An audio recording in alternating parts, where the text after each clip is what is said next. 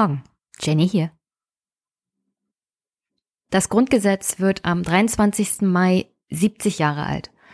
Und ich dachte, das ist doch perfekt, um das Grundgesetz an sich hier mal zum Thema zu machen. Und ich würde mal anfangen mit der Geburt des Grundgesetzes. Am 8. Mai 1949, auf den Tag genau vier Jahre nach der bedingungslosen Kapitulation der deutschen Wehrmacht, nahm der Parlamentarische Rat in Bonn nach langen Verhandlungen den Entwurf des Grundgesetzes an. Am 23. Mai wurde er verkündet und trat am nächsten Tag in Kraft. Die Bezeichnungen Parlamentarischer Rat und Grundgesetz statt Nationalversammlung und Verfassung sollten hier den provisorischen Charakter unterstreichen. In den Landtagen der drei westlichen Besatzungszonen, die die 65 stimmberechtigten Mitglieder des Rates einberiefen, wollte man verhindern, dass eine westdeutsche Staatengründung die deutsche Spaltung zementiert. Unterdessen fand in der sowjetischen Besatzungszone eine weitere Verfassungsgebung statt. Am 30. Mai, nur eine Woche nach Verkündung des Grundgesetzes, bestätigte der dritte deutsche Volkskongress den Verfassungsentwurf für die Deutsche Demokratische Republik. Damit war also die Trennung zwischen der Bundesrepublik Deutschland und der DDR faktisch schon eingeläutet. Die Debatten im Parlamentarischen Rat wurden zum Teil erbittert geführt. Vor dem Hintergrund der NS-Erfahrung ging es um die Grundordnung des Gemeinwesens, die Ausgestaltung des Regierungssystems und die Begrenzung staatlicher Machtausübung. Es galt so, der Parlamentarische Rat zu bestimmen, welcher Art der Geist sein solle, der das neu organisierte Staatswesen beseelt. Nicht zuletzt wurde auch darüber beraten, welche Lektionen aus dem Scheitern der ersten deutschen Demokratie zu ziehen seien. Spätestens mit der deutschen Wiedervereinigung 1990 wurde das Provisorische aber dauerhaft. Der 70. Jahrestag bietet nicht nur die Gelegenheit, die politischen und rechtshistorischen Ereignisse rund um das Grundgesetz neu zu bewerten, sondern auch sich zu vergewärtigen, dass demokratische Errungenschaften nicht für die Ewigkeit fixiert sind – und auch wieder verloren gehen können, wenn wir sie nicht pflegen. Und auch wenn wir es mit einem Verfassungssystem, eigentlich mit einem Grundgesetz zu tun haben, das sowas wie eine Ewigkeitsklausel hat, müssen wir bedenken, nichts ist für die Ewigkeit. Auch eine Demokratie, die 60 Jahre alt ist, kann mal wieder in schwere Fahrwasser geraten. Die USA sind eine 200-jährige Demokratie und selbst sie durchlaufen gerade eine schwere, schwere Krise. Die Großbritannier haben gar keine Verfassung und sind trotzdem in einer schweren Verfassungskrise. Deswegen ist es vielleicht mal ganz ratsam, sich anzugucken, wie robust ist das Grundgesetz eigentlich? Welche Gedankenspiele kann man da ausführen und wie sieht es in anderen europäischen Ländern aus? Gibt es da negative Beispiele, die uns eine Warnung sein könnten? Gibt es Ähnlichkeiten? Und gibt es Prinzipien, die sowohl in anderen, vielleicht auch osteuropäischen Ländern angewandt wurden, die genauso gut auch in Deutschland auf das Grundgesetz anzuwenden wären. Es gibt, wie gesagt, in Europa einen Staat Großbritannien, der gut und sehr demokratisch bis heute auch ohne geschriebene Verfassung lebt. Frankreich wiederum hat seit der Revolution 1989 mehr als ein Dutzend verschiedene Verfassungen verabschiedet. Auch Deutschland, das vor der Reichsgründung im Januar 1871 eigentlich überwiegend ein demokratisch-kultureller Begriff war und keine wirkliche Einheit oder gar ein Staat, hat sich in den vergangenen 150 Jahren mehrere Verfassungen gegeben oder versucht sich zu geben. Die beste unter ihnen und glücklicherweise auch am längsten gültige ist, wie gesagt, das Grundgesetz der Bundesrepublik Deutschland. Und allein schon die Eingangsformel ist sowohl schön als auch einfach. Ich lese mal vor. Der Parlamentarische Rat hat am 23. Mai 1949 in Bonn am Rhein in öffentlicher Sitzung festgestellt, das am 8. Mai des Jahres 1949 vom Parlamentarischen Rat beschlossene Grundgesetz für die Bundesrepublik Deutschland in der Woche vom 16. bis 22. Mai 1949 durch die Volksvertretung und von mehr als zwei Dritteln der beteiligten deutschen Ländern angenommen worden ist. Aufgrund dieser Feststellung hat der Parlamentarische Rat vertreten durch seinen Präsidenten das Grundgesetz ausgefertigt und verkündet. Damit war der Anfang gemacht einer Demokratie in Deutschland, die sowohl stabil als auch langfristig sein würde. Bis zu diesem Zeitpunkt brauchte es tatsächlich drei Anläufe, um die Demokratie in Deutschland auf stabile Füße zu stellen. 1849 die Verfassung aus der Frankfurter Paulskirche, das Deutsche Reich wurde aber nie eine Republik.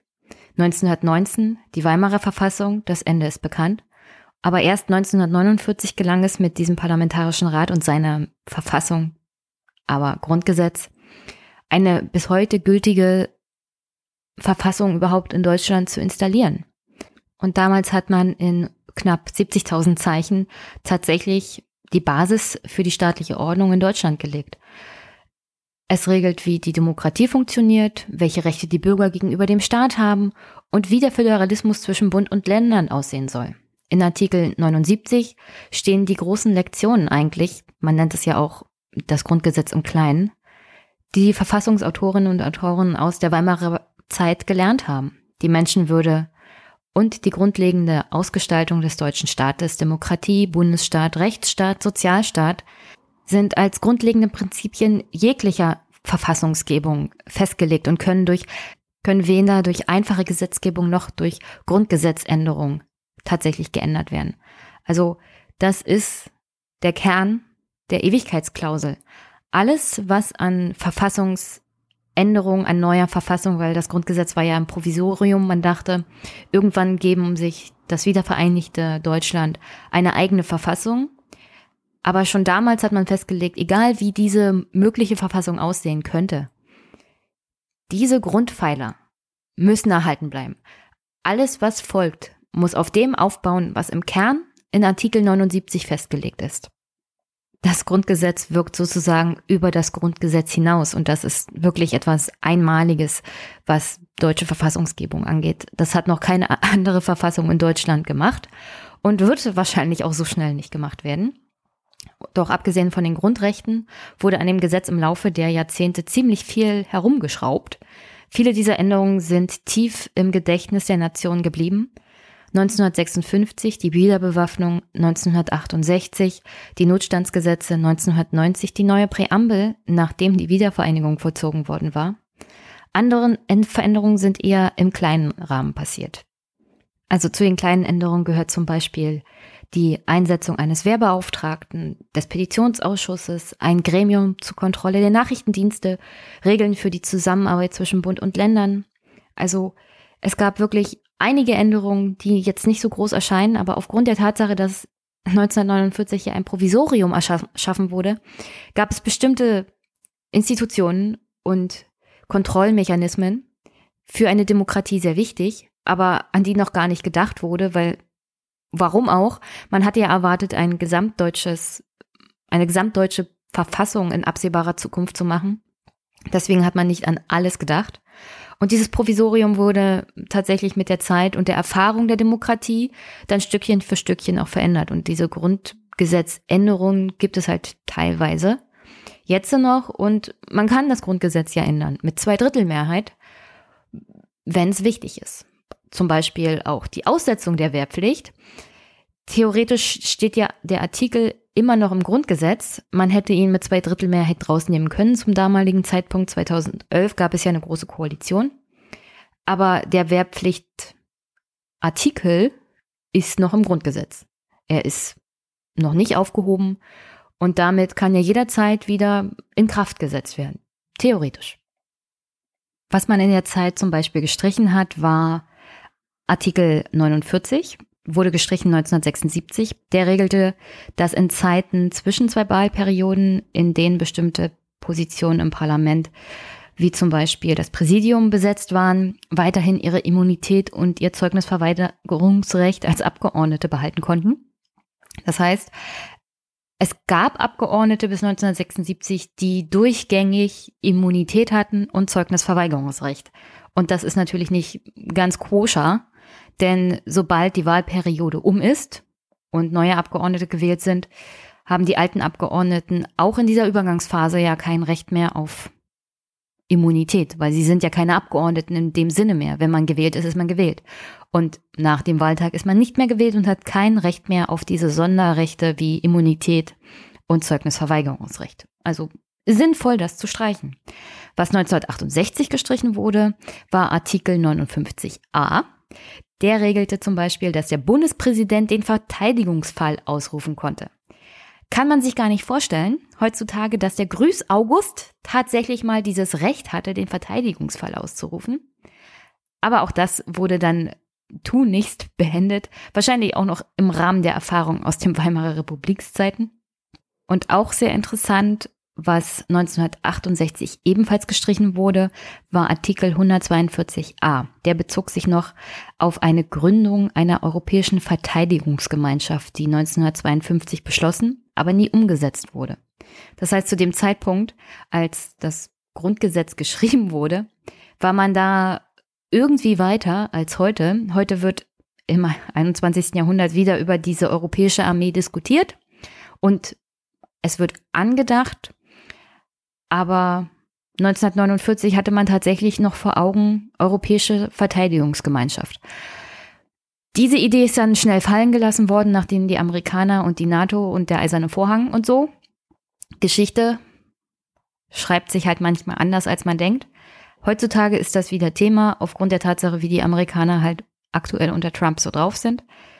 Theoretisch wäre das aber auch eine Sache gewesen, die stand im Grundgesetz, für die hätte sich eine Bundesregierung und andere auch einsetzen müssen. Aber weil das obsolet geworden war, weil keiner sich dafür eingesetzt hat, weil keiner das umgesetzt hat, wurde es aus dem Grundgesetz rausgenommen. Also ihr hört, die Geschichte alleine des Grundgesetzes, die juristisch-historische Geschichte, ist schon ziemlich interessant.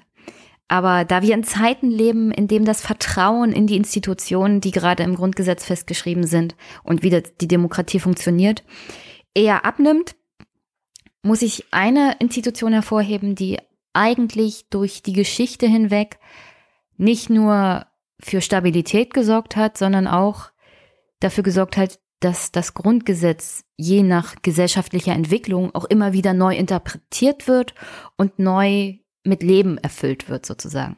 Und das ist das Bundesverfassungsgericht. In keine Institution unserer Demokratie wird noch so viel Vertrauen gesteckt wie in das Bundesverfassungsgericht. Fragt man Menschen, so ist das Vertrauen in die Polizei bei 85 Prozent und gleich danach kommt das Bundesverfassungsgericht mit 75 Prozent. Zum Vergleich, Vertrauen in den Bundestag liegt bei 35 Prozent und in die Bundesregierung bei 33 Prozent. Und gerade in solchen Zeiten wo das Vertrauen in die demokratischen Institutionen dermaßen am Boden liegt eigentlich, ist es umso wichtiger, dass man eine Institution hat, in die die Menschen noch Vertrauen bringen, dem sie wirklich noch zutrauen auch, sowohl das Grundgesetz zu achten, als auch ihre Rechte gegenüber dem Staat zu schützen. Und das ist ja eigentlich die Aufgabe des Bundesverfassungsgerichtes, den Schutz des einzelnen Bürgers nicht vor anderen oder vor Unternehmen sondern vor der Übermacht des Staates. Das ist die Aufgabe. Das ist die Lektion aus der Weimarer Republik und der NS-Diktatur. Ein überbordender Macht, eine überbordende Machtausübung der staatlichen Institutionen gegenüber ihren eigenen Bürgern. Die Willkürherrschaft des Staates.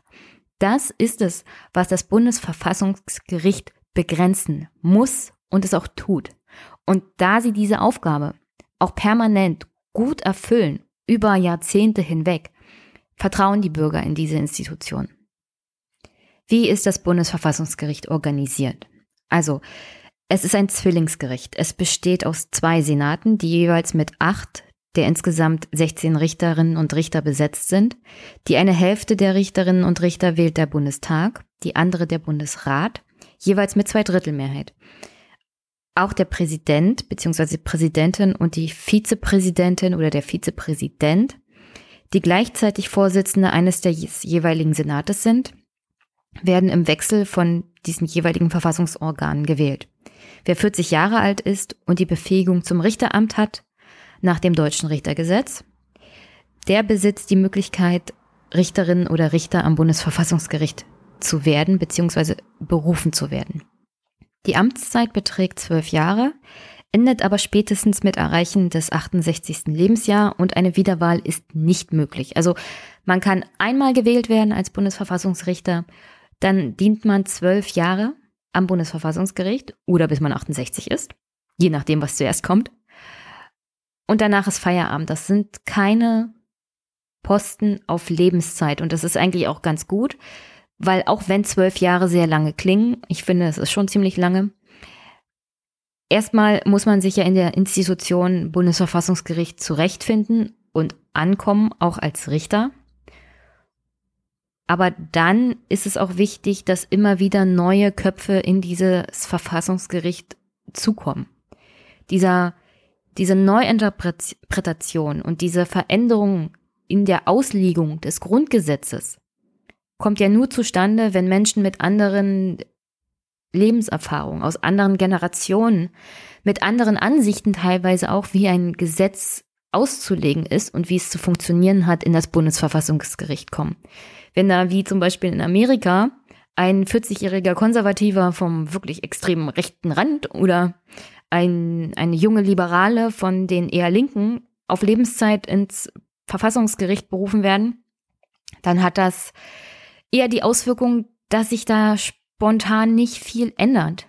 Diese Lebenserfahrung zu dem Zeitpunkt, in dem die Menschen in dieses Gericht berufen werden, die verändert sich dann nicht mehr großartig. Und wenn die die nächsten 40 Jahre bis zum Tod in diesem Verfassungsgericht sitzen, dann verändern sich auch ihre Entscheidungen nicht. Deswegen haben wir in Deutschland eigentlich in meinen Augen eine ganz gute Variante gefunden mit den zwölf Jahren. Und dann ist keine Wiederwahl möglich. Also an sich eine gute Variante. Und ich habe das Bundesverfassungsgericht, wie gesagt, aus besonderen Gründen angebracht, weil ich in meinen Augen kaum eine Institution sehe, die das Grundgesetz dermaßen geprägt und am Leben gehalten hat, aber gleichzeitig über Jahrzehnte hinweg auch für Stabilität und Vertrauen in die Demokratie gesorgt hat. Kaum eine Institution, die in meinen Augen noch so viel Begeisterung auslösen kann, gibt es in Deutschland wie das Bundesverfassungsgericht. Es ist für mich persönlich auch die letzte Institution, die noch Respekt verdient, die ihren Job macht, wie sie ihn machen sollte. Das Parlament hat ja da schon vor einer Weile irgendwie aufgegeben. Und deswegen, es war auch die Institution, zu der ich mündlich geprüft wurde während meiner Diplom-Abschlussprüfung. Deswegen bin ich da vielleicht auch ein bisschen subjektiv geprägt. Aber dann gibt es natürlich auch noch dieses Bild, das ich mal in einem Artikel gelesen habe von einer Begegnung zwischen einem Politiker und einem ehemaligen Bundesverfassungsrichter. Und eine Institution wie das Bundesverfassungsgericht aufzubauen, sagte der Richter, dauere lange, manchmal Generationen, aber zerstören kann man sie innerhalb eines einzigen Jahres. Und da ist sehr viel dran. Ich glaube, dass die Verfassung, die wir jetzt haben, in einem noch sehr guten Zustand ist. Und der Schutz der Bürger ist gegeben, aber nur durch das Bundesverfassungsgericht. Das steht sozusagen zwischen dem Bürger und einem überbordenden Staat. Also wirklich einem autoritären Staat aller Türkei oder Orban oder auch Polen. Und das ist ein ziemlich gutes Beispiel eigentlich dafür, wie robust unsere Verfassung ist.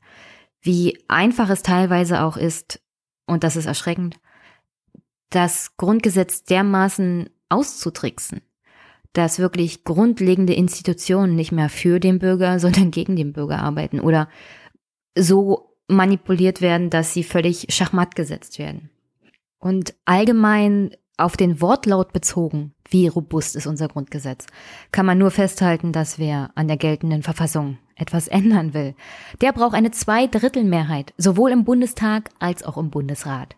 Und dann kann man schon sagen, ja, das Grundgesetz gibt theoretisch auch der AfD die Möglichkeit und Legitimation, Rechte und Gesetze nach ihrem Willen zu gestalten, aber gleichzeitig entzieht das Grundgesetz solchen Parteien die Möglichkeit, nach Belieben an ihr rumzufuschen, weil eine Zweidrittelmehrheit sowohl im Bundestag als auch im Bundesrat zu erreichen, egal für welche Partei, ist fast unmöglich. Und das ist eine Lektion aus der Weimarer Republik, aber auch generell sehr clever, dafür zu sorgen, dass keine Partei auf gut Dünken eigentlich am Grundgesetz rumfuschen kann. Da waren die Mütter und Väter selbst im Provisorium, Provisorium Grundgesetz sehr intelligent und haben denen schon mal vorgebeugt. Die Idee dahinter ist, dass wer das Grundgesetz ändern will, der muss einen breiten, breiten, mehrheitlichen Konsens der Parteien und der Bevölkerung hinter sich vereinen. Und das war noch zu einer Zeit, als tatsächlich die größten beiden Parteien SPD und CDU waren und der Mehrheitsbeschaffer die FDP. Wenn es hochkam, meistens hatte die CDU oder die SPD genug Mehrheiten hinter sich, um die Regierung zu stellen, aber nicht genug Mehrheit, um das Grundgesetz zu ändern. Die Verfassung schützt sich damit davor, in eine Paradoxieschleife zu geraten. Sie ermächtigt die Mehrheit, ohne sich auszuliefern. Damit macht sie sich tatsächlich robust für den politischen Normalzustand. Das Paradoxieproblem, also Mehrheitserringung für Parteien oder Institutionen oder Organisationen, die tatsächlich daran interessiert sind, das Grundgesetz zu zerstören, würde in den Extrem- und Ausnahmefall eines fundamentalen Angriffs auf die freiheitlich-demokratische Grundordnung abgedrängt. Und für den hat das Grundgesetz Instrumente der sogenannten wehrhaften Demokratie, wie zum Beispiel die Ewigkeitsklausel, Parteiverbot und Verwirkung von Grundrechten, die allesamt selten oder nie praktisch werden, aber so gibt die Verfassung wenigstens auch den Anschein, im Fall des Paradoxen, also wenn zum Beispiel die Mehrheit an die Macht kommt, um dann die freiheitlich-demokratische Grundordnung abzusetzen oder wenn die Gefahr besteht, dass solche eine Mehrheit sich abzeichnet, hat das Grundgesetz theoretisch die Möglichkeit, sich dann vorzuschützen. In der Realität sind solche Sachen halt nicht so wirklich einfach. Theoretisch gibt es Schutz, praktisch äh, wäre es in der Situation eh schon zu spät. Wie einfach es tatsächlich ist, ein Grundgesetz zu unterwandern, beziehungsweise es tatsächlich so umzugestalten, und zwar nicht durch Grundgesetzänderung, dass die Robustheit dermaßen angegriffen ist, dass es praktisch zerbröselt, also diese Frage ist so akut wie nie. Wenn man sich zum Beispiel zwei Mitgliedstaaten der Europäischen Union anguckt als Studien- und Vergleichsobjekte, vor allem Ungarn und Polen, sieht man, wie leicht es ist für Gegner von liberalen Demokratien, unter anderem durch Versagen der etablierten Parteien, dann die Mehrheit zu erringen und dann trotzdem ohne dass man das, die Verfassung oder das Grundgesetz in unserem Fall ändern muss, bestimmte demokratische Institutionen außer Kraft zu setzen. In Ungarn besitzt als Folge eines sehr speziellen Wahlsystems seit 2010 die Fidesz-Partei von Ministerpräsident Orban eine Zweidrittelmehrheit im Parlament. Da es in Ungarn keine zwei Kammern gibt, ist die Regierungsmehrheit damit gleichermaßen legitimiert, einfache wie verfassungsändernde Gesetze zu erlassen, ohne dabei auf die Opposition in irgendeiner Art und Weise Rücksicht nehmen zu müssen. Die Regierungsmehrheit hat auf dieser Basis nicht nur zahlreiche Verfassungsänderungen, sondern eine komplett neue, nach ihrem Willen gestaltete Verfassung in Kraft gesetzt die sie bis ins Detail auf das Ziel zugeschnitten hat, den Machtverlust der Fidesz-Partei durch eventuell künftige Mehrheitsverschiebungen möglichst unwahrscheinlich zu machen. In Polen hat dagegen die Regierungspartei Recht und Gerechtigkeit, also PIS, kurz PIS, unter Jaroslaw Kaczynski mit 38 Prozent der Stimmen zwar 2015 die Wahl gewonnen und eine absolute Mehrheit im Parlament erreicht, aber keine Mehrheit, die zur Änderung der polnischen Verfassung ausgereicht hätte. Diese ist immer noch die gleiche wie vor 2015, kein Buchstabe daran hat sich verändert. Und trotzdem ist es der Regierungsmehrheit gelungen, die Verfassungsordnung seither in weiten Teilen umzukrempeln und dem Interesse ihres Machterhalts zu unterwerfen.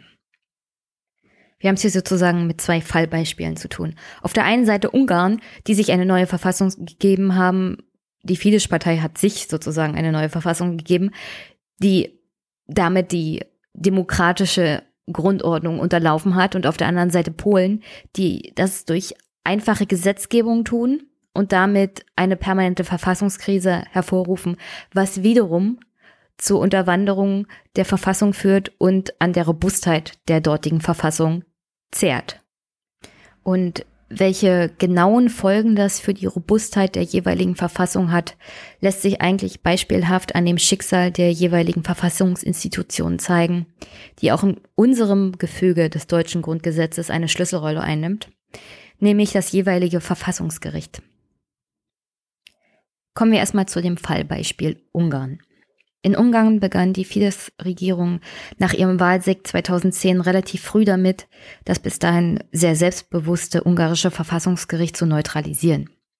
Als das Gericht ein Gesetz für verfassungswidrig erklärte, mit dem die Fidesz-Regierung Abfindungen für ausgeschiedene Beamtinnen und Beamte mit einer 98-prozentigen Besteuerung rückwirkend wieder einkassieren wollte, entzog sie ihm flugs per Verfassungsänderung weitgehend die Kompetenz, Steuer- und Haushaltsgesetze überhaupt auf ihre Verfassungsmäßigkeit überprüfen zu können. Erstmal ein Hinweis, eine Sache auf alle Fälle, die wir aus der Geschichte in Deutschland, aus der Weimarer Republik gelernt haben oder so generell, was Gesetzgebung angeht. Rückwirkende Gesetze sind sowas von illegal und sowas von verfassungswidrig. Da muss man sich als Bürger nicht mal weit vorklagen, es sei denn, du hast es mit einer wirklich korrupten Justiz zu tun. Rückwirkende Gesetze sind verfassungswidrig. Punkt. Das war's. Das ist eins der Grundgesetze, Grundrechte überhaupt. Keine rückwirkenden Gesetze. Das ist. Aber wie gesagt, die Fidesz-Partei hat daraufhin einfach mal gesagt, na gut, dann seid ihr halt dafür nicht mehr zuständig. Das dürft ihr gar nicht mehr überprüfen.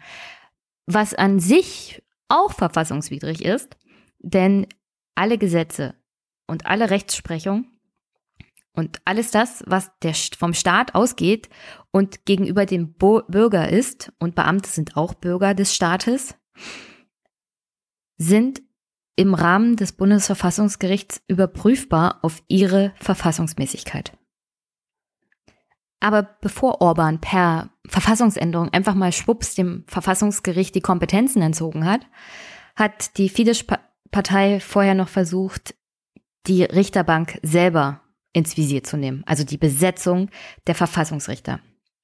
Um sie mit eigenen Leuten füllen zu können, änderte sie die Praxis der Richterwahl und erhöhte die Zahl der Richterinnen und Richter von 11 auf 15, was Fidesz die Möglichkeit gab, auf einen Schlag sieben neue Richter zu wählen. Die Wahl des Gerichtspräsidiums wurde dem Richterplenum entzogen und ebenfalls einer Zweidrittelmehrheit des Parlaments und damit der Fidesz-Fraktion übergeben. Und das ist so und so der wichtigste Punkt. Wenn du eine Mehrheit hast, die dafür sorgen kann, dass deine Richter wirklich deine Richter sind und in deinem Interesse auch auf der auf, dem, auf der Richterbank des Verfassungsgerichts agieren. Dann hast du so und so das ganze Land übernommen und dann ist das keine Demokratie mehr für die Menschen, sondern dann ist das nur noch eine Diktatur, Autokratie. Und das ist ja Ungarn. Aber es kam in Ungarn noch schlimmer. Nachdem 2011 die neue von der Fidesz-Mehrheit allein erarbeitete und beschlossene Verfassung in Kraft getreten war, sorgte Fidesz dafür, dass die gesamte bisherige Rechtsprechung des Gerichts seit 1989 ihre Bindungswirkung verloren. Alle Gerichtsurteile aus der Vorfidesz-Zeit waren damit hinfällig. Das heißt, wirklich alle Grundsatzurteile, die ein Verfassungsgericht fällen kann, wurden für nichtig erklärt. Man könnte natürlich sagen, na, das war ja für eine andere Verfassung und ich denke mal, die Fidesz-Partei hat das auch so argumentiert. Aber das war ja ungefähr so, als würde jetzt, nehmen wir mal wieder die AfD kommen und sagen, also wir haben hier uns eine neue Verfassung gegeben. Im Grundsatz bin ich mal optimistisch, tun wir mal so, als ob sie sich an Artikel 79 Absatz 3 die Ewigkeitsklausel halten. Selbst dann, wenn es auf dieser Ewigkeitsklausel aufgebaut eine Verfassung gäbe, und die AfD würde herkommen und sagen, das Bundesverfassungsgericht muss ja noch bestehen bleiben, ist ja Teil dieser Ewigkeitsklausel. Äh, aber alles das, was sie bisher gesagt hat, ist nichtig. Unter anderem auch solche Entscheidungen wie zum Beispiel Ehe für alle. Also das, es gibt zwar dieses Gesetz Ehe für alle, aber im Großen und Ganzen hatte das Bundesverfassungsgericht schon vor Jahren entschieden, dass sowohl Ehen unter verschiedengeschlechtlichen Menschen als auch Ehen unter gleichgeschlechtlichen Menschen den gleichen Stellenwert von dem Gesetz haben müssen. Das Gesetz Ehe für alle war ja dann bloß noch ein Nachholen sozusagen dessen, was das Bundesverfassungsgericht schon längst entschieden hatte. Aber so müsst ihr euch das ungefähr vorstellen. Solche Grundsatzurteile würden dann praktisch nicht mehr gelten. Man müsste verfassungsgerichtlich von vorne anfangen. Und das ist eigentlich unmöglich. Weil selbst das Grundgesetz baut ja in irgendeiner Art und Weise auch das Bundesverfassungsgericht auf die Erfahrung der Weimarer Verfassung und der, des damaligen Reichsverfassungsgerichts auf. Also so in dem luftleeren Raum funktioniert eine Demokratie halt nicht. Im Gegensatz dazu funktioniert so eine autokratorische Demokratie von, wie von Viktor Orban ziemlich gut im luftleeren und rechtsfreien Raum. Und vor allem macht sich Orban auch die Mühe, wenigstens den Anschein von demokratischen Institutionen zu geben, denn das ungarische Verfassungsgericht existierte weiter.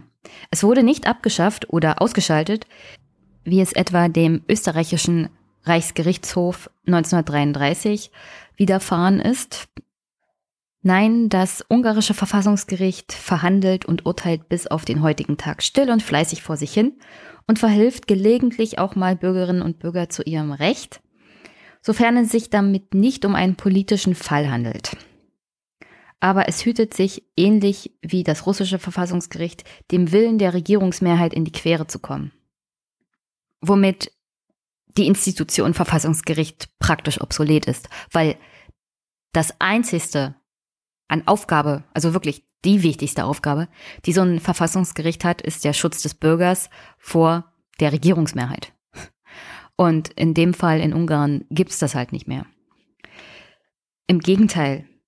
Tatsächlich ist es mittlerweile so, dass das Verfassungsgericht der Regierung mittlerweile fast regelrecht zu Diensten ist zum Beispiel als Regierungschef Viktor Orban 2016 versuchte, seinen Abwehrkampf gegen die Aufnahme von Flüchtlingen als Auseinandersetzung zwischen nationalem Selbstbewusstsein und europäischer Fremdbestimmung zu stilisieren und zu diesem Zweck den Schutz der Verfassungsidentität Ungarns gegen die EU in der Verfassung zu verankern versuchte, war es das Verfassungsgericht, das ihm nach einem gescheiterten Referendum und einer gescheiterten Verfassungsänderung diesen Wunsch schließlich erfüllte.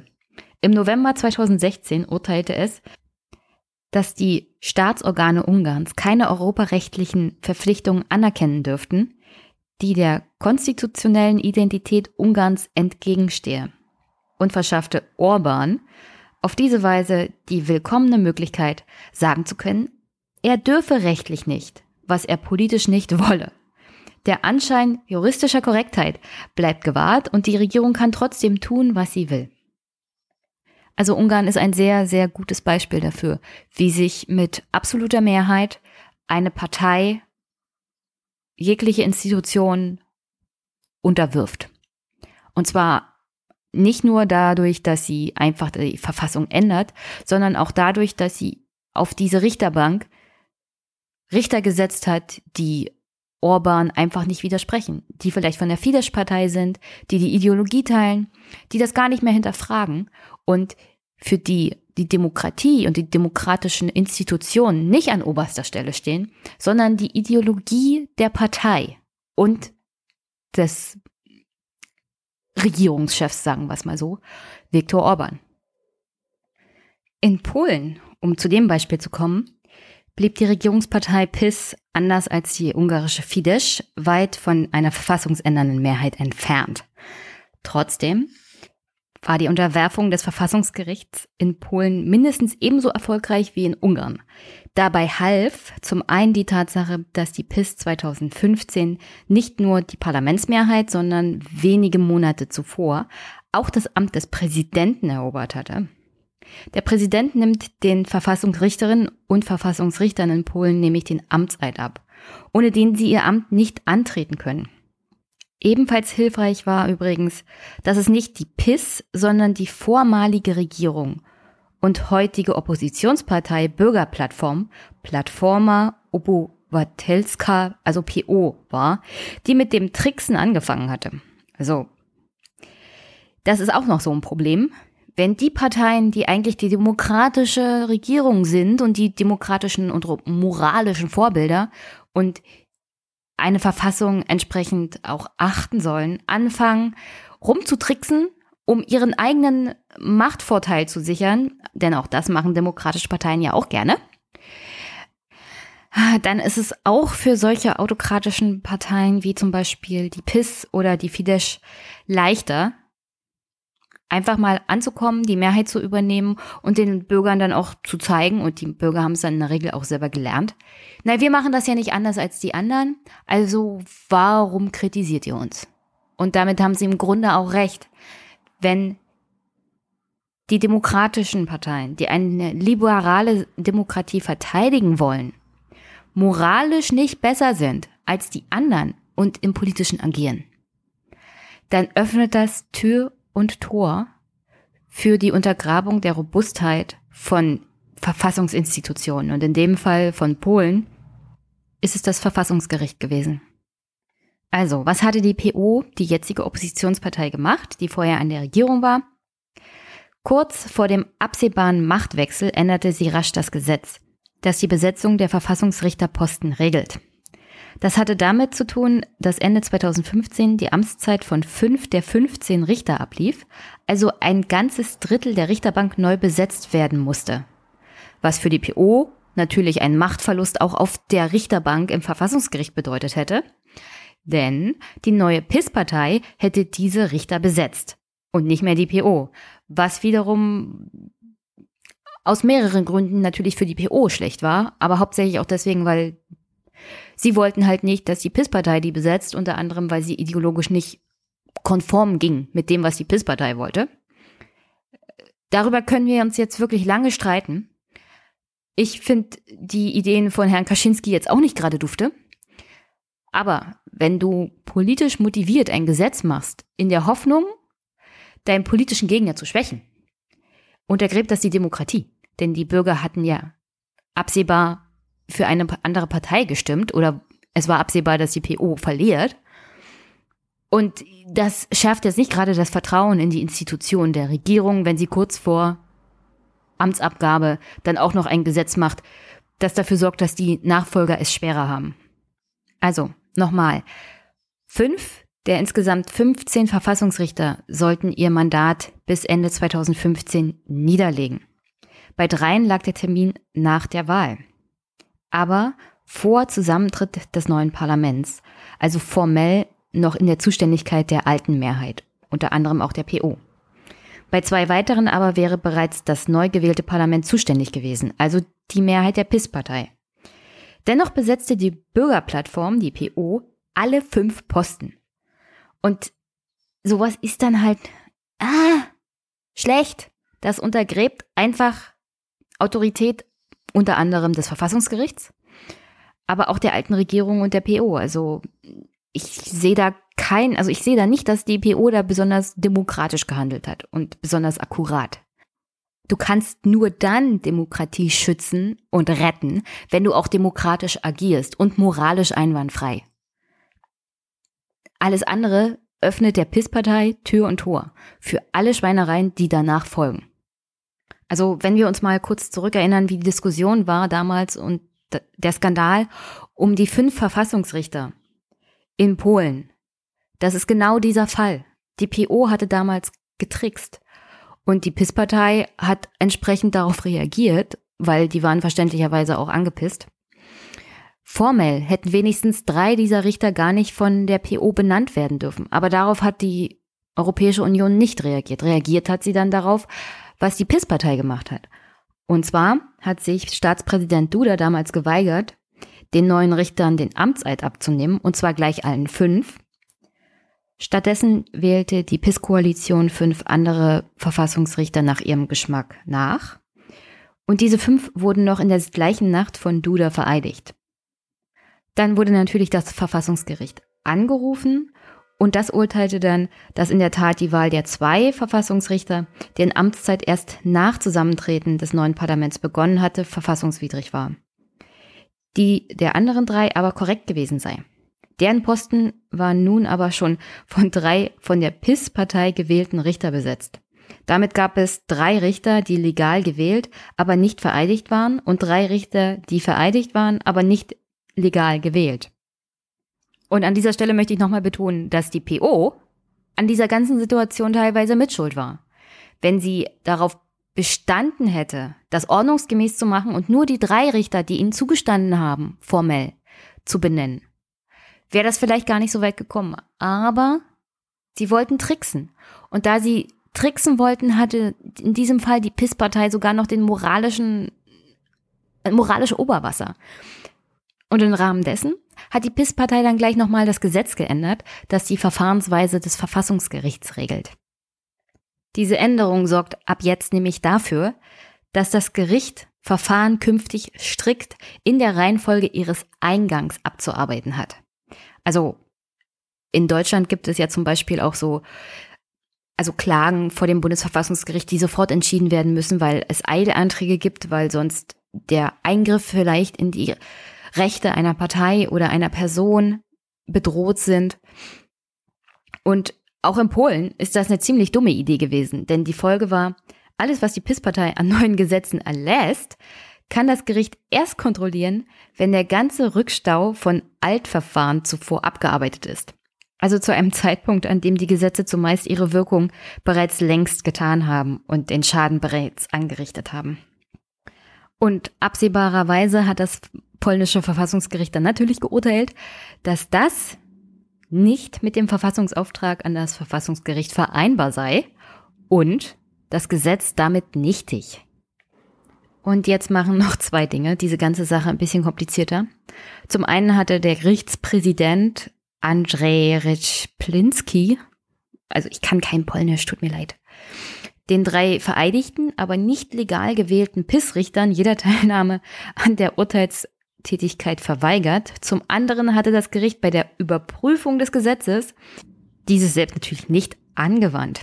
Denn hätte es auf Basis des neuen Gesetzes verhandelt, hätte es dieses von vornherein praktisch gar nicht überprüfen können.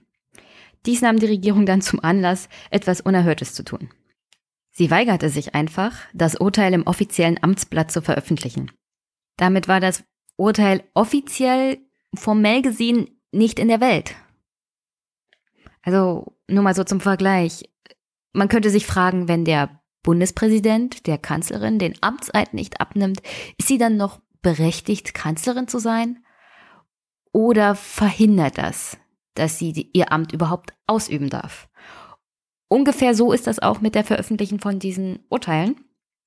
Wenn sie nicht in dem Amtsblatt stehen, wenn sie sozusagen nicht formell noch bekannt gegeben werden, wie rechtsbindend sind sie dann überhaupt? Also auch die Menschen müssen ja wissen, welche Urteile das Verfassungsgericht gefällt hat, um darauf zurückgreifen zu können.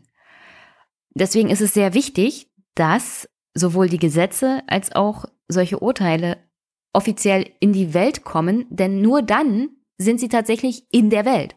Wenn in Karlsruhe hinter verschlossenen Türen die Bundesverfassungsrichter urteilen, was sie wollen, können sie ja machen, aber tatsächlich faktisch in der Welt ist es nur, wenn es auch öffentlich bekannt wird.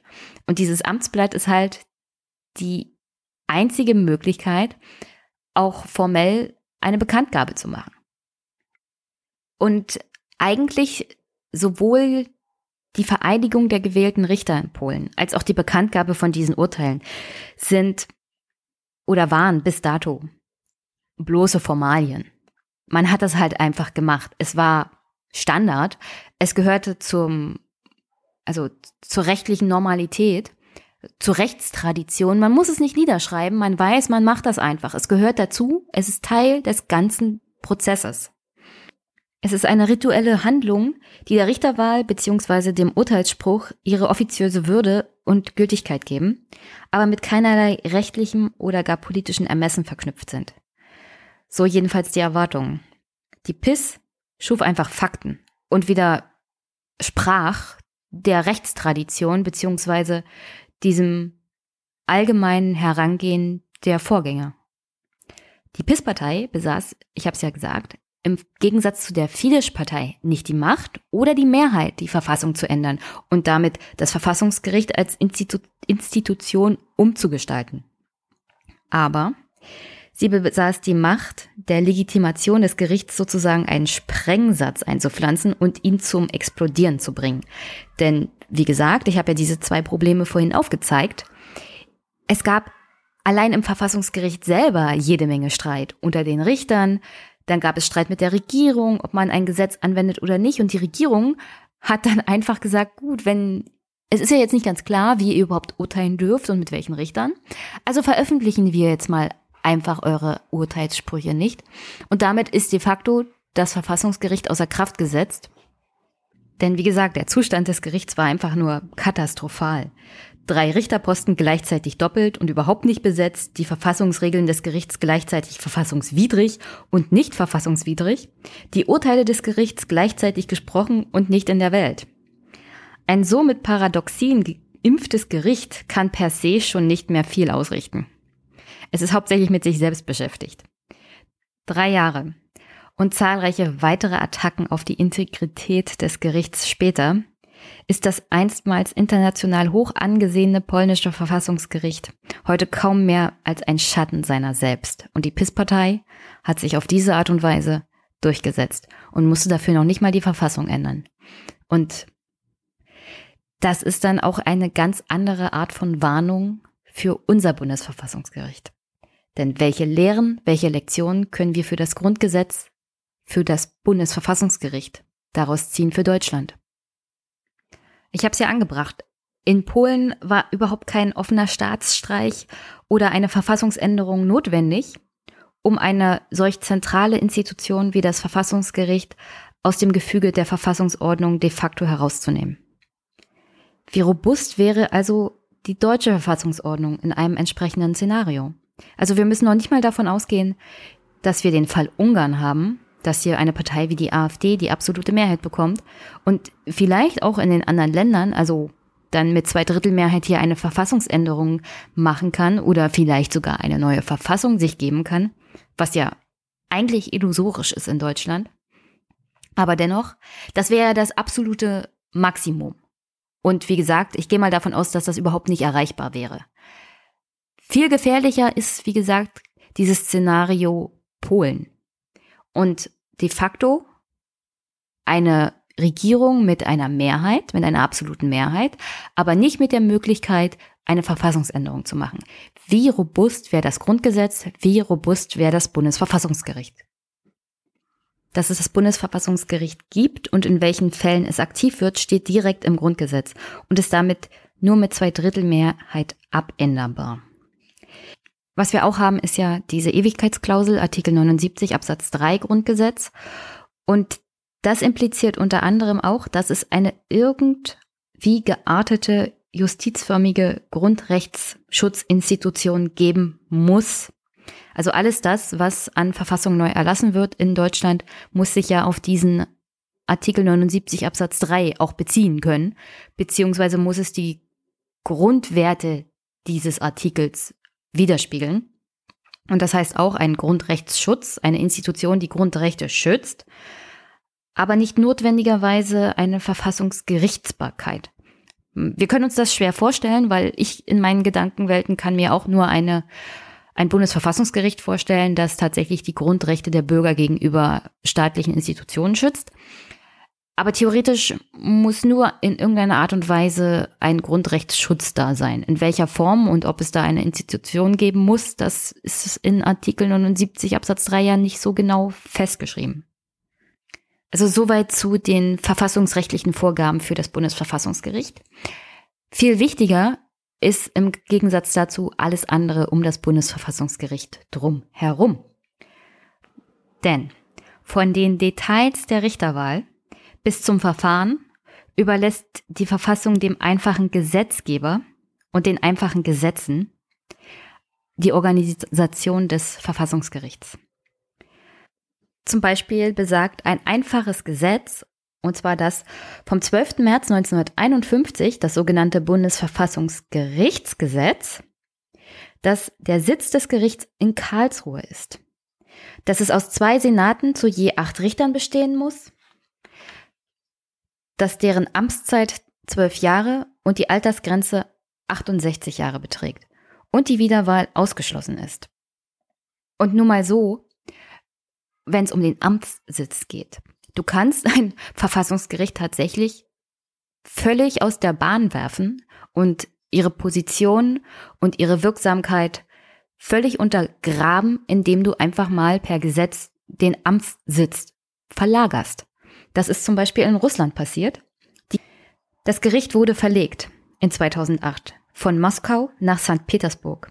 Das führte dazu, dass das Gericht seinen kompletten personellen Unterbau verlor und war mitverantwortlich dafür, dass das Gericht einen massiven Statusverlust gegenüber der Bevölkerung und generell auch als Institution erleiden musste. Und ich, also Russland ist ja jetzt ein bisschen größer, aber wenn zum Beispiel das Gericht von Karlsruhe nach Hintertupfingen verlegt wird oder von Karlsruhe nach, äh, sagen wir, Berlin. Erstmal brauchst du die Örtlichkeiten. Das Personal ist auch nicht so leicht zu ersetzen, denn vielleicht wollen einige Leute aus Karlsruhe nicht zwangsweise nach Berlin ziehen.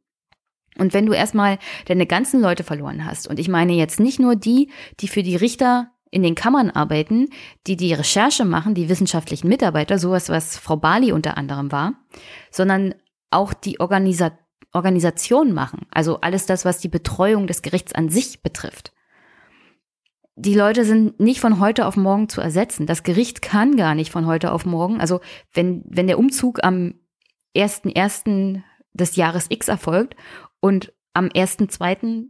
des gleichen Jahres, also am nächsten Tag soll es schon wieder urteilen, das ist völlig ausgeschlossen. Das ist organisatorisch überhaupt nicht möglich. Und genau deswegen macht man sowas auch nicht mit einem Verfassungsgericht. Man verlegt es nicht in eine andere Stadt. Es ist, es ist ein Riesenaufwand und es sorgt dafür, dass das Verfassungsgericht per se überhaupt nicht mehr urteilsfähig ist. Aber nur als Hinweis. Das ist in einem einfachen Gesetz festgelegt. Die Änderung dieses Gesetzes bedarf keiner Zweidrittelmehrheit, sondern das bedarf nur einer einfachen Mehrheit im Bundestag. So ein Gesetz muss nicht mal durch den Bundesrat. Das ist ein Bundesgesetz, das ist ein einfaches Bundesgesetz, das von heute auf morgen geändert werden könnte. Das Verfassungsgericht könnte einfach woanders hin versetzt werden oder verlegt werden in dem Fall und würde von heute auf morgen jegliche Kompetenz verlieren. Und ehe das wieder überhaupt funktionieren könnte, als Gericht, vergehen Monate, wenn nicht sogar Jahre. Und dann ist der Schaden angerichtet. Aber zurück zu dem Bundesverfassungsgerichtsgesetz. Wie gesagt, es klärt die wichtigsten organisatorischen Fragen. Es legt außerdem fest, dass die Richter vom Bundestag und Bundesrat mit Zweidrittelmehrheit gewählt werden. All das entspringt nicht dem Willen des Verfassungsgebers, sondern dem des einfachen Gesetzgebers. Und der kann sich ändern, wenn sich die Mehrheitsverhältnisse im Bundestag ändern. Das heißt im groben und ganzen, theoretisch. Eine einfache Mehrheit im Bundestag wäre dazu befugt, das Erfordernis einer Zweidrittelmehrheit bei der Wahl der Richter einfach außer Kraft zu setzen oder aus dem Gesetz in dem Fall zu streichen. Sie können die Besetzung der Stellen sich selbst vorbehalten, ohne künftig die Opposition dazu zu befragen bzw. zu beteiligen, weil momentan ist es ja Usus, dass nicht nur die Regierungsparteien des Parlaments damit beschäftigt sind, die Richterposten zu besetzen, sondern man beteiligt tatsächlich alle Parteien dabei. Ich glaube nicht die AfD, aber zum Beispiel die Grünen waren ja maßgeblich auch dabei, einen aktuellen Richterposten zu besetzen. Nicht den Präsidenten, aber es ist politischer Usus, dass alle Parteien, nicht nur die Regierung, auch die Opposition daran beteiligt sind. Und das kann man, wie gesagt, einfach mal ändern, indem man den Usus ändert oder indem man das Gesetz ändert. Was man auch per einfacher Gesetzgebung machen kann, die Zahl der Richter in den Senaten einfach mal erhöhen und sich so die Gelegenheit verschaffen, auf einen Schlag eine größere Zahl von Stellen mit eigenen Leuten zu besetzen. Also sowas wie zum Beispiel Viktor Orban gemacht hat in Ungarn, indem er in der Verfassungsänderung einfach mal reingeschrieben hat, dass er die Zahl der Verfassungsrichter erhöht. Einfach mal so. Und das ist in Deutschland auch ganz einfach möglich. Dazu braucht es keine Verfassungsänderung wie in Ungarn durch die Fidesz-Partei. Das geht per einfacher Gesetzgebung von heute auf morgen, wenn sich die Mehrheitsverhältnisse verändern. Und schließlich könnte man per einfacher Gesetzgebung die Zahl der Senate von zwei auf drei erhöhen. Klingt jetzt irgendwie befremdlich, aber das ist tatsächlich schon eine längerfristige Diskussion im Raum. Die CDU selber hat das mal für sich gefordert. Also das war mal in Interesse der CDU, nicht nur die zwei Senate zu haben mit den jeweils sechs Richtern, sondern insgesamt drei und dann wahrscheinlich auch mit mehr Verfassungsrichtern. Und dann wären wir wieder in diesem Konzept, mehr Richter, eigene Leute. Ha? Ich finde so generell, ich bin da so generell skeptisch, wenn Parteien am Bundesverfassungsgericht rumschrauben und habe das auch neu gelernt, dass die CDU tatsächlich Interesse daran hatte. Ich weiß nicht, ob das immer noch besteht, aus den zwei Senaten drei zu machen und dann die Zahl der eigenen Leute darin natürlich zu erhöhen. Und es ist, um ehrlich zu sein, ein bisschen erschreckend, was man mit einfacher Gesetzgebung so alles an Schaden anrichten kann, auch beim Bundesverfassungsgericht. Diese fiktive Parlamentsmehrheit könnte nämlich auch auf andere Gedanken kommen. Heute sind im Senat fünf von acht Stimmen notwendig, um ein Gesetz für verfassungswidrig und oder nichtig zu erklären. Fünf von acht ist ja nicht besonders viel. Aber warum denn nicht einfach die absolute Mehrheit, also eine Zweidrittelmehrheit daraus machen? Und das per einfacher Gesetzgebung. Wir schreiben es einfach in das Bundesverfassungsgerichtsgesetz rein und damit kann keiner was daran ändern. Und an der Stelle würde es natürlich für das Bundesverfassungsgericht schwieriger werden, wenn man bedenkt, dass zu dem Zeitpunkt vielleicht Richter dieser Parlamentsmehrheit schon im neuen Verfassungsgericht sitzen, vielleicht mit einer dritten Kammer und mit mehr Richtern, dann wird es umso schwieriger, Gesetze für verfassungswidrig zu erklären, wenn eine Zweidrittelmehrheit notwendig ist und wenn es nicht mehr einfach ausreicht, fünf von acht Richtern davon zu überzeugen, dass ein Gesetz verfassungswidrig ist. Und an dieser Stelle muss ich sagen, auch hier, ich glaube, der ein oder andere hat schon von Stefans Rant gegen die CDU gehört und vielleicht auch das tolle Video von von Thilo Jung geteilt gesehen, was die CDU so für Schaden anrichtet. Also diese Forderung mit der Zweidrittelmehrheit und dem dritten Senat und den mehr Richtern. Naja, das ist alles uralte Forderungen, nicht zuletzt von den Rechtspolitikern und Politikerinnen der CDU. Die haben natürlich ein ureigenstes Interesse daran, äh, dafür zu sorgen, dass Richter nur noch mit Zweidrittelmehrheit Gesetze für verfassungswidrig erklären können, all dieweil ihre Gesetze alle Bullshit sind und durch die Nase, durch die Bank weg, permanent für verfassungswidrig und äh, ja, wer hat denn als Referent den Quark ausgearbeitet, vor das Verfassungsgericht zitiert werden und links und rechts eine auf den Deckel bekommen. Aber dann müssen sie bessere Gesetze machen und nicht einfach das Bundesverfassungsgericht in ihrer Arbeit untergraben. Denn, wie gesagt, die Aufgabe des Verfassungsgerichts ist, den Bürger vor dummen Gesetzen und einer dummen Politik, ja, vielleicht nicht einer dummen Politik, aber auf alle Fälle vor einem ziemlich dummen, übergreifenden Staat zu schützen. Und diese Aufgabe nimmt es wahr. Und wenn Politiker das erschweren wollen, schadet sie damit der Demokratie an sich und allen Bürgern. Also an dieser Stelle von mir auch herzlichst, wählt um Gottes Willen nicht die CDU. Und nochmal zusammengefasst an dieser Stelle, es ist erschreckend, wie unrobust unser Grundgesetz eigentlich ist, in dem Aspekt, in dem es wirklich wichtig ist, und zwar dem Schutz des Bürgers vor dem Staat. Es ist unglaublich einfach, ein ein einfaches Gesetz zu erlassen oder das Verfassungsgerichtsgesetz zu ändern mit einfacher Mehrheit im Bundestag. Und auch wenn vielleicht das Bundesverfassungsgericht diesen Eingriffen nicht tatenlos zusehen würde, was soll es denn machen? Einfaches Gesetz ist das Recht eines Parlaments, das gewählt wurde von den Bürgern, zu erlassen. Und da gibt halt das die Verfassung und das Grundgesetz reichlich wenig her, für das Bundesverfassungsgericht dagegen sich zu wehren. Auf der anderen Seite ist das Bundesverfassungsgericht eine sehr robuste Institution, die sich ihre Stellung als Institution in der Bundesrepublik Deutschland auch hart erkämpft hat.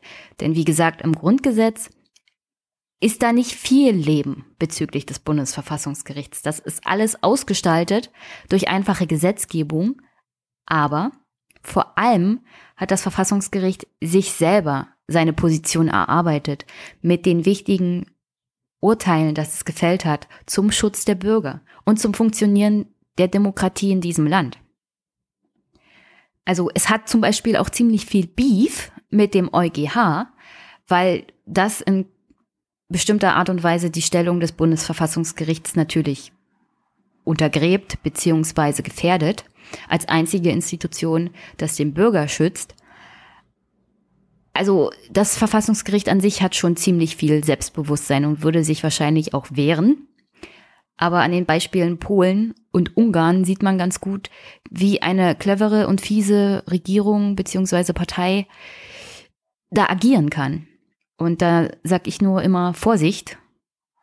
Ist das Kind erstmal in den Brunnen gefallen, ist es wirklich schwer, das Ganze wieder zu kitten. Heißt so viel wie, ist das Verfassungsgericht als Hindernis erst einmal eliminiert, bliebe nicht mehr allzu viel, was sich dem de facto Umbau der Verfassungsordnung durch einfache parlamentarische Mehrheiten noch in den Weg stellen könnte. Einfache Gesetzgebung würde dann ausreichen, um fundamentale Gesetz, grundgesetzliche Standards aus den Angeln zu heben.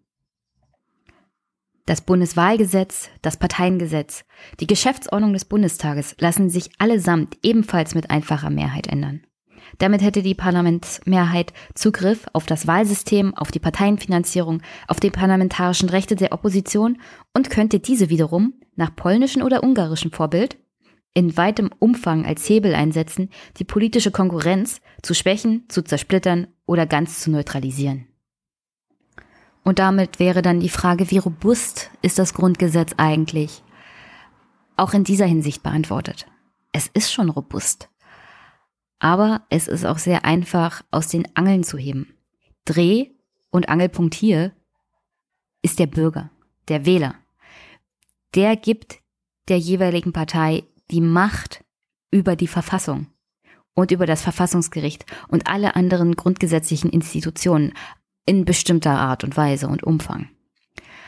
Und ist es eine Partei, die kein Interesse auf die Bewahrung des Grundgesetzes und auch auf die Bewahrung der Institutionen, wie sie momentan bestehen hat, haben wir ein ernsthaftes Problem. Denn die AfD ist zum Beispiel so ein Fall. Und auch die CDU, wie ihr ja hier gehört habt, ist nicht zwangsweise ein Freund des Verfassungsgerichts, wie es jetzt momentan funktioniert. Wobei ich sagen würde, wie es jetzt funktioniert, ist es eigentlich gar nicht so schlecht. Auch wenn ich mir wünsche, dass bestimmte Richter jetzt nicht gerade als ehemalige, ehemalige Bundestagsabgeordnete da ins Bundesverfassungsgericht kommen. Aber naja, die Welt ist ja leider nicht perfekt. Aber wirklich am Ende kann man dazu nur sagen, auf die Frage, wie robust ist das Grundgesetz? Ist es robust genug, um einen Angriff wie in Polen oder Ungarn standzuhalten? Und auf die Frage kann man eigentlich nur sagen, es ist zumindest zweifelhaft, ob ähnliche Angriffe dem Bundesverfassungsgericht nicht auch den Gar ausmachen würden und dementsprechend die Robustheit des Grundgesetzes zerschmettern würden. Und an dieser Stelle möchte ich natürlich nicht Panik machen. Es ist ja, wie gesagt, 70 Jahre Grundgesetz und das Grundgesetz hat so einiges ausgehalten, das Bundesverfassungsgericht sogar noch mehr und hat immer wieder bewiesen, es kann mit Krisen umgehen und mit Herausforderungen. Das Problem ist halt, wir sind in einer neuen Zeit. Ich habe mir ja das Greenwald-Interview von Thilo Jung im Aufwachen-Podcast auch nochmal angehört. Und Greenwald sagt da, wichtig, also er stellt wichtige Sachen in den Raum, dass die alten Regeln halt nicht mehr gelten. Und die gelten hauptsächlich nicht, weil die alten Regeln für viele Teile der Bevölkerung einfach kein Fortkommen bedeutet haben. Oder sie bedeuten für die meisten Menschen halt auch entweder Stagnation oder Armut oder zurückgelassen sein. Und irgendwann ist der Punkt erreicht, wo die Leute die Schnauze voll haben und dann kann man von ihnen auch wenig erwarten bezüglich des Schutzes der Verfassung. In dem Sinne, ja, die Robustheit ist gefährdet, mehr denn je. Ungarn und Polen haben es vorgemacht. Den Schutz des Grundgesetzes wirst du aber nicht erreichen, indem du das Grundgesetz änderst. Das ist nicht wirklich die Antwort. Die Antwort kann nur sein, eine bessere Politik zu machen und damit dies, die Demokratie an sich auf sichere Füße zu stellen. Nur dann, und wirklich nur dann, kann man dafür sorgen, dass die Bevölkerung sich nicht solche Parteien an die Spitze holt, wie zum Beispiel Fidesz oder PIS. Und nur dann ist das Grundgesetz wirklich sicher und robust. Und zum Abschluss möchte ich eigentlich nur sagen, mir tut unglaublich der Hals weh. Das ist der zweite Podcast, den ich heute aufnehme. Es ist Sonntag. Wenn ihr das hört, ist natürlich Montag, aber Podcasten kann auch echt anstrengend sein. Und ich hoffe, den einen oder anderen heute Abend sehen zu können. Im Basecamp. Ich besuche nämlich die Veranstaltung zum 70 Jahre Grundgesetz von Jung und Naiv, beziehungsweise vom Aufwachen-Podcast, ist ja so eine Cooperation. Mit der Hans-Jessen-Show und Thilo Jung und Luisa Neubauer und Katja Kipping. Also kommt vorbei. Vielleicht habt ihr ja Lust, mit mir ein bisschen darüber zu diskutieren. Ich habe auch so ein kleines Spiel. Das heißt, wie gut kennt ihr denn das Grundgesetz? Ich nehme meine Aufnahmemöglichkeiten mit, also mein Zoom einfach. Und wer Lust hat, mit mir ein kleines Quiz zum Thema Grundgesetz zu machen, einfach vor Ort Jenny ansprechen. Das ist bestimmt eine Riesen-Gaudi. Und ich hoffe, wie gesagt, wir sehen uns heute Abend. Sonst an dieser Stelle wie immer, unterstützt den Podcast mit netten Kommentaren oder mit Feedback per Mail, per Kommentar oder auch Audiokommentare nehme ich gerne an, ebenfalls per Mail. Ja, dann könnt ihr mich natürlich auch finanziell unterstützen durch eine Spende oder über PayPal oder über meine Amazon-Wunschliste. Da habe ich momentan das ein oder andere Buch, das ich mir doch sehr, sehr wünsche. Also über Pakete freue ich mich so, so generell. Das ist, als hätte man Geburtstag oder Weihnachten so zwischendurch. Es ist sehr schön. Ach ja, übrigens an der Stelle auch nochmal Danke an Harald und Taya, die mir eine Überraschung geschickt haben. Und zwar ein Kaffeebecher und eine lebenslange, einen lebenslangen Vorrat an Kaffeebonbons. Also es ist wirklich eine riesen Tüte. Ich kann, kann gar nicht beschreiben, wie riesig die ist. Voller Kaffeebonbons. Aber noch mehr habe ich mich, wie gesagt, über diesen Kaffeebecher gefreut, der so einfach zwischendurch kam, nicht mal auf der Wunschliste war. So einen Becher wollte ich mir schon ewig kaufen und jetzt habe ich endlich einen. Also danke Harald, danke Taya. Ja, und sonst habt einen wunder, wunder, wunderschönen Start in den Tag, in die Woche. Wir hören uns und vielleicht sehen wir uns. Bis bald.